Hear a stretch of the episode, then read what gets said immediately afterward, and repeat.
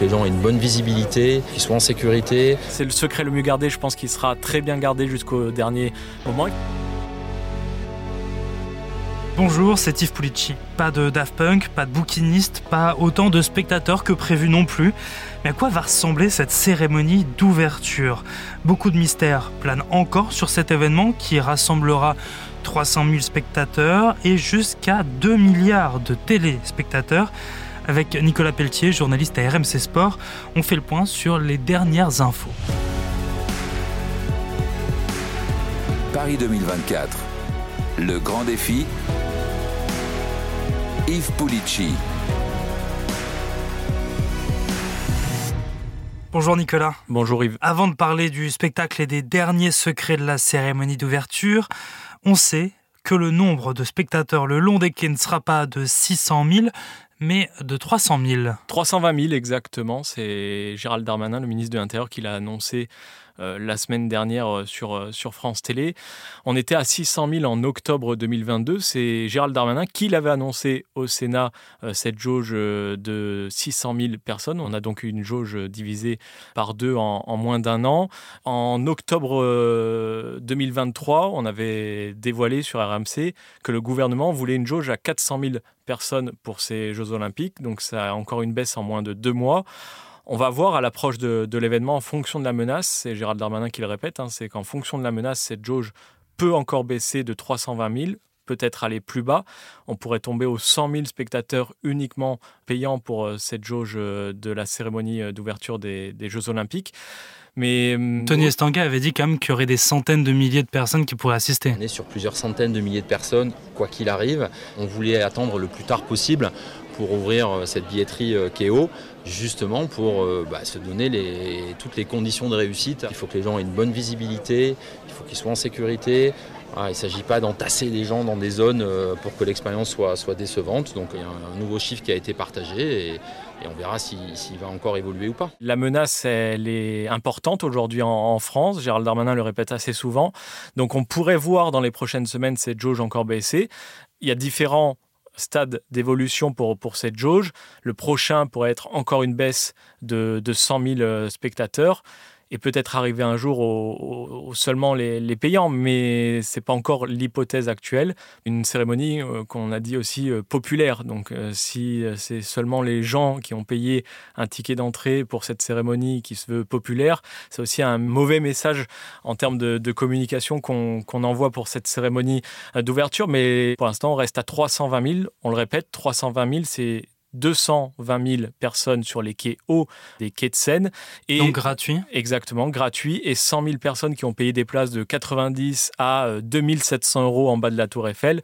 Donc la sécurité pour euh, ces quais bas sera gérée par Paris 2024. on dit 2000 agents de sécurité pour gérer euh, les quais bas. Et sur les quais hauts, c'est plus de 45 000 forces de l'ordre qui seront mobilisées le 26 juillet 2024 pour sécuriser pour le moment c'est 220 000 personnes. Comment est-ce que justement ça va se passer la sécurité pendant la cérémonie d'ouverture? On, met de côté les 100 000 personnes sur, euh, sur les Québas avec la sécurité gérée par euh, Paris 2024. C'est de la sécurité euh, privée, même si pour le moment, toutes les entreprises de sécurité privée n'ont pas encore été trouvées par Paris 2024 pour gérer cette sécurité. Mais on met de côté cette sécurité-là et on va parler de la sécurité sur les quais hauts. Donc pour gérer la sécurité sur les quais hauts, le ministre de l'Intérieur et le ministère de l'Intérieur plus globalement va mettre en place une billetterie gratuite. Donc sur Internet, le premier arrivé aura son ticket.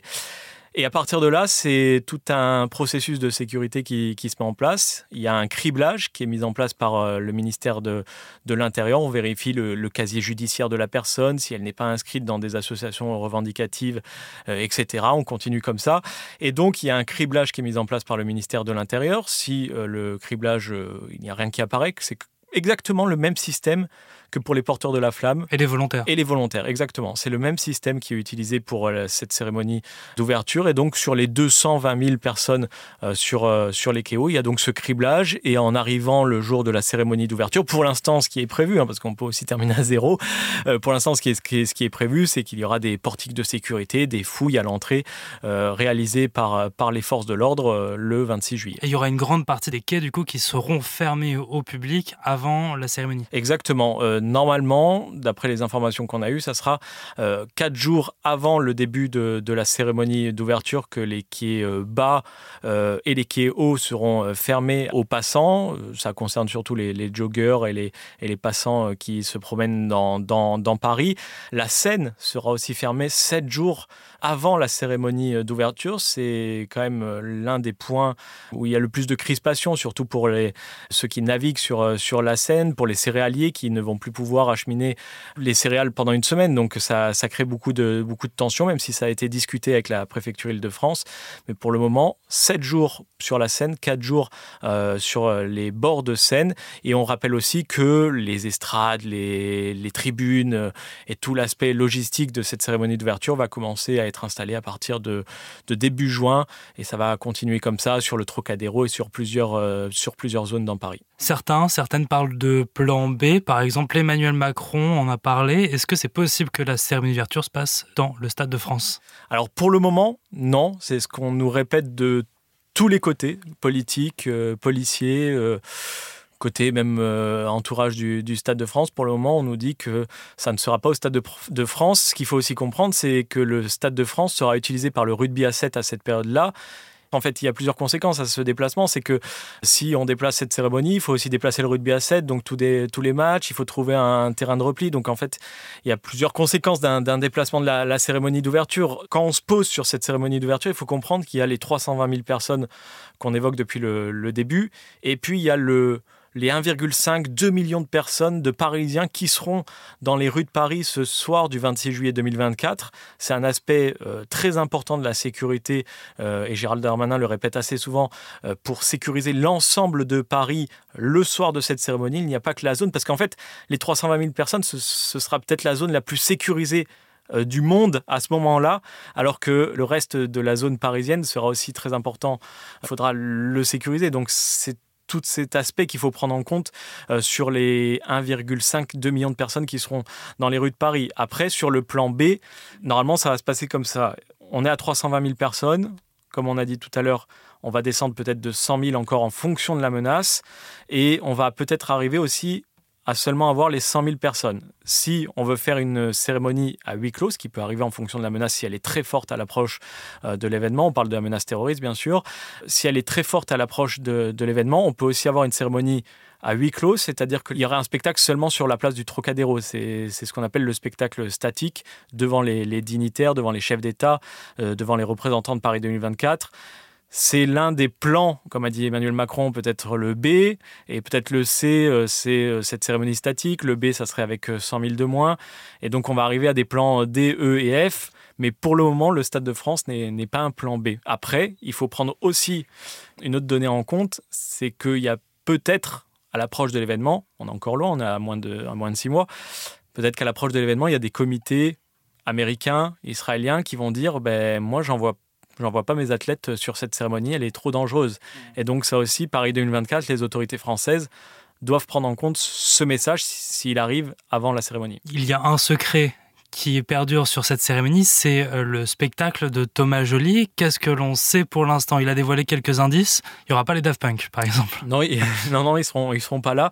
Euh, très peu d'indices quand même sur cette euh, cérémonie d'ouverture. C'est peut-être le secret le, mieux gardé, même si ça travaille beaucoup dans les, dans les salons de, Paris 2024, dans les, dans les salles de décision de Paris 2024 au sujet de cette cérémonie. Il y a des salles avec des grands plans affichés sur les murs avec tout le déroulé de cette cérémonie d'ouverture. Non, il a juste dit qu'il allait mettre la France à l'honneur, la baguette de pain. Le... On va peut-être pas avoir la cérémonie de la Coupe du Monde de, de, de rugby 2023, mais il va mettre la France à l'honneur, il va aussi mettre les monuments et euh, le défilé sur la scène à l'honneur, c'est-à-dire qu'à chaque fois qu'un athlète passera devant un monument, il va s'en souvenir peut-être toute sa vie. C'est ce qui, c'est ce qu'il a envie de faire, euh, Thomas Joly, de cette cérémonie d'ouverture.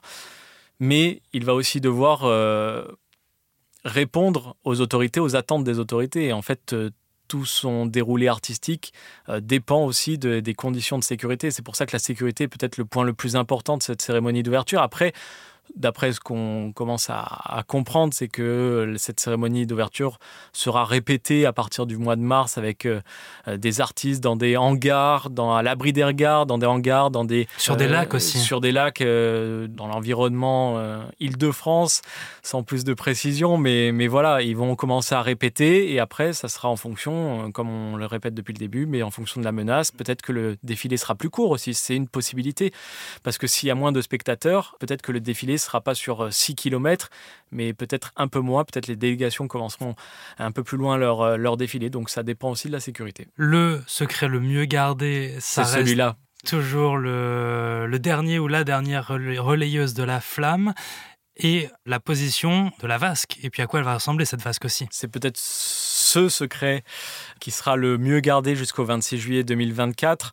Après, on peut aussi procéder par élimination, c'est-à-dire que euh, pendant à partir du 8 mai euh, jusqu'au 26 juillet, on va voir des sportifs défiler qui vont porter la flamme olympique. Au fur et à mesure, on va pouvoir rayer des noms et on va pouvoir se dire non, ça ne sera pas euh, lui le dernier relayeur de cette cérémonie. Peut-être que Paris 2024 mettra à l'honneur un, un duo ou plus largement, peut-être euh, beaucoup plus de, personnes, un relais collectif peut-être, mais peut-être qu'un duo peut faire l'affaire pour euh, cette cérémonie d'ouverture. Donc on ne connaît pas l'identité, c'est le secret le mieux gardé, je pense qu'il sera très bien gardé jusqu'au dernier moment. Il faut aussi prendre en compte, pour ceux qui nous écoutent, c'est que le tournoi de football aura déjà commencé, certaines compétitions auront déjà débuté. Pour ceux qui, qui voyaient Kylian Mbappé peut-être euh, tenir en, dernier la, la, flamme, il sera plutôt du côté de Marseille pour le tournoi de football. Après, rien n'empêche un aller-retour euh, Paris-Marseille. Mais voilà, il y, a, il y, a, quelques indices. Il faut faire par, par élimination. Il faut procéder par élimination euh, pour ce dernier relayeur. La vasque olympique, on ne connaît pas du tout le, le, design. On sait qui l'a dessiné, c'est Mathieu Lehanner, celui qui avait fait la torche olympique. Et il nous avait donné un indice. Alors, ce que je peux vous dire sur la vasque, à peu près rien, voire pas grand-chose. Non, sur, sur la vasque, elles vont se parler hmm. entre la torche et la vasque. Mais elles vont se parler, si on prenait une image, euh, la manière qu'une clé parle à une porte. La torche olympique, c'est vraiment la clé d'entrée des Jeux. Hein. On n'a pas encore ouvert la porte, mais c'est la clé qu'on se passe. La vasque, c'est la porte qui s'ouvre. Donc, euh, évidemment, il faut que la clé aille avec la porte et vice-versa, mais euh, tout le monde sait bien qu'une clé n'est pas exactement, en termes de forme, de design, d'échelle, exactement comme une porte. Donc, elles sont faites pour aller ensemble, elles sont faites pour communiquer ensemble, mais elles ne se ressemblent pas absolument. Mathieu Lehanor qui l'avait dit dans notre podcast euh, Paris 2024, le grand défi dans l'épisode sur la torche, comment la torche olympique a-t-elle été pensée? Et c'était le seul indice qu'on peut avoir sur cette vasque olympique. Et puis, il y a l'emplacement de la vasque olympique alors, c'est une recherche importante euh, de trouver l'emplacement de, la vasque olympique. Il y a quelques mois, Reuters avait indiqué qu'elle serait euh, sur la Tour Eiffel. Donc c'est euh, l'information de Reuters était brute. comme ça, elle serait sur la Tour Eiffel.